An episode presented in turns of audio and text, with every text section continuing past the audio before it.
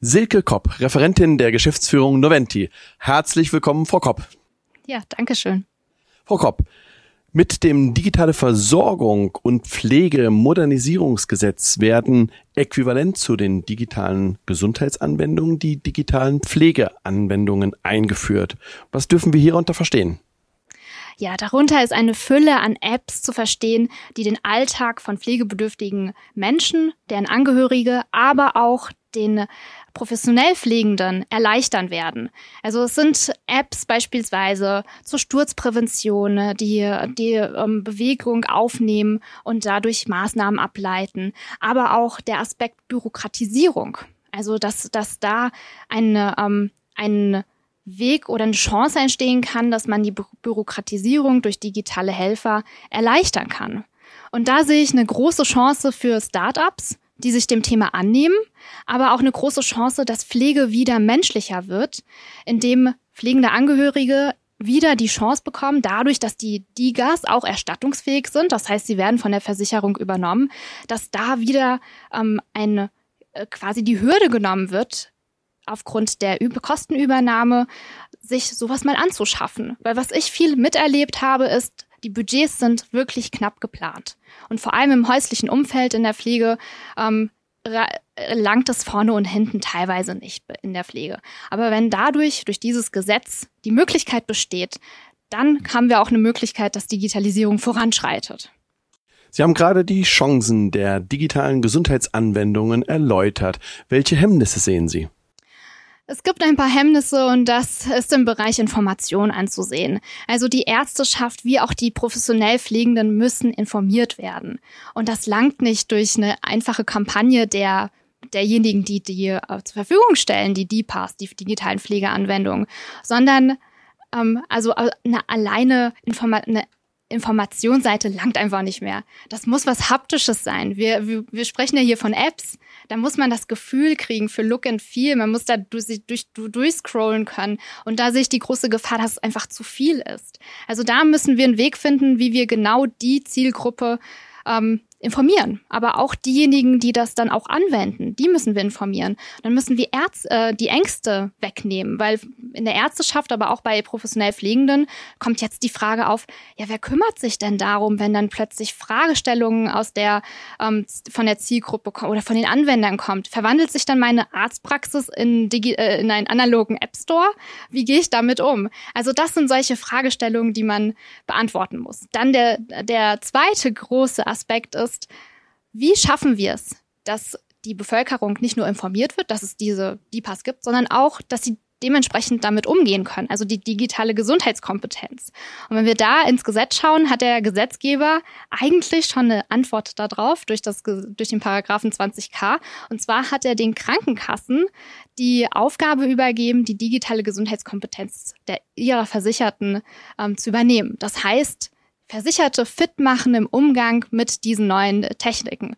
Und da bin ich gespannt, wie das übernommen wird. Ganz klar stehen natürlich auch die Startups und die etablierten Unternehmen ähm, da in, ähm, in, in der Position, dass sie da unterstützen müssen. Aber ich bin gespannt auf das Zusammenspiel beider Parteien.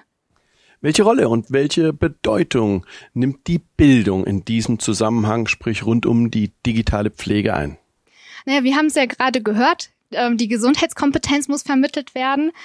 Aber nicht nur die, sondern wer informiert denn dann darüber, über die digitalen, ähm, digitalen Anwendungen? Das sind ja Ärzte und Pflegekräfte. Und wenn wir uns den, den Fokus auf Pflegekräfte setzen, wir hatten es ja, äh, wir hatten schon darüber diskutiert, da fehlen einfach Module in der Ausbildung. Es fehlt digitale Pflege.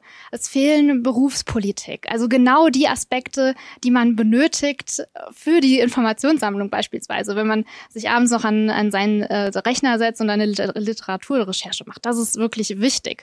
Aber auch wichtig, Pflegekräften beizubringen, dass sie mitreden dürfen. Also auch da die Angst nehmen durch Module, Zusatzmodule oder vielleicht auch Studiengänge, dass man sagt, du kannst mitreden. Du musst nicht ITler sein, um da deine Ideen äh, mit einzubringen. Das muss getan werden. Und deshalb ist Bildung da ein ganz, ganz großer Punkt, der, den wir gemeinsam alle, weil Pflege betrifft uns alle, angehen müssen.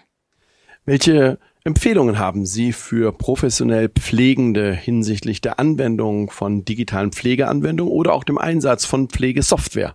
Die erste und wirklich ernst gemeinte Empfehlung ist das Team. Also wer bietet denn da die Software an?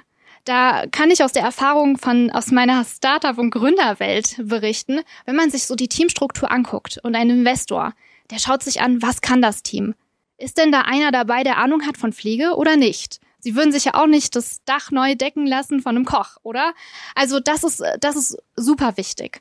Und bei Noventi Care, das hat mich wirklich überzeugt, da arbeiten Leute aus der Pflege. Egal in welche Abteilung man reinschaut, ob das der Support ist, Produktentwicklung, Schulungen, da sind Pflegekräfte. Die sind, die sind da und die wissen, wovon sie sprechen. Und das merkt der Kunde. Das ist so der erste, der erste Punkt. Und dann natürlich das wieder dieses Thema Kommunikation und Transparenz. Das ist sehr wichtig. Auf Seiten des Pflegedienstes, weil da muss, müssen alle an einen Strang ziehen, sonst funktioniert kein Projekt. Egal, ob wir über Digitalisierungsprojekte sprechen oder andere. Wenn nicht alle an einem Strang ziehen, dann funktioniert das nicht. Auf Seiten der, der, ähm, der Anbieter verlange ich da eine Transparenz beispielsweise in der Kostengestaltung. Nirgendwo anders wie in der Pflege oder im Gesundheitswesen sind die Kostenstrukturen so intransparent.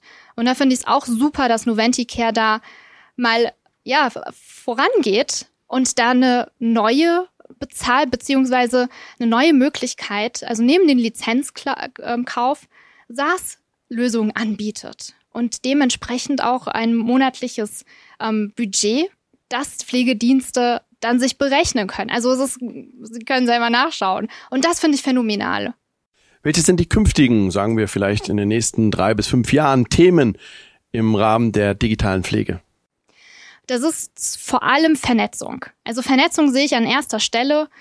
Wir brauchen diese, diesen Informationsaustausch zwischen Pflegekräften, Angehörigen, aber auch zwischen der Medizin und Pflege. Weil wir sehen es heutzutage, es gehen viele Informationen verloren. Und das ist das, was Digitalisierung lösen kann.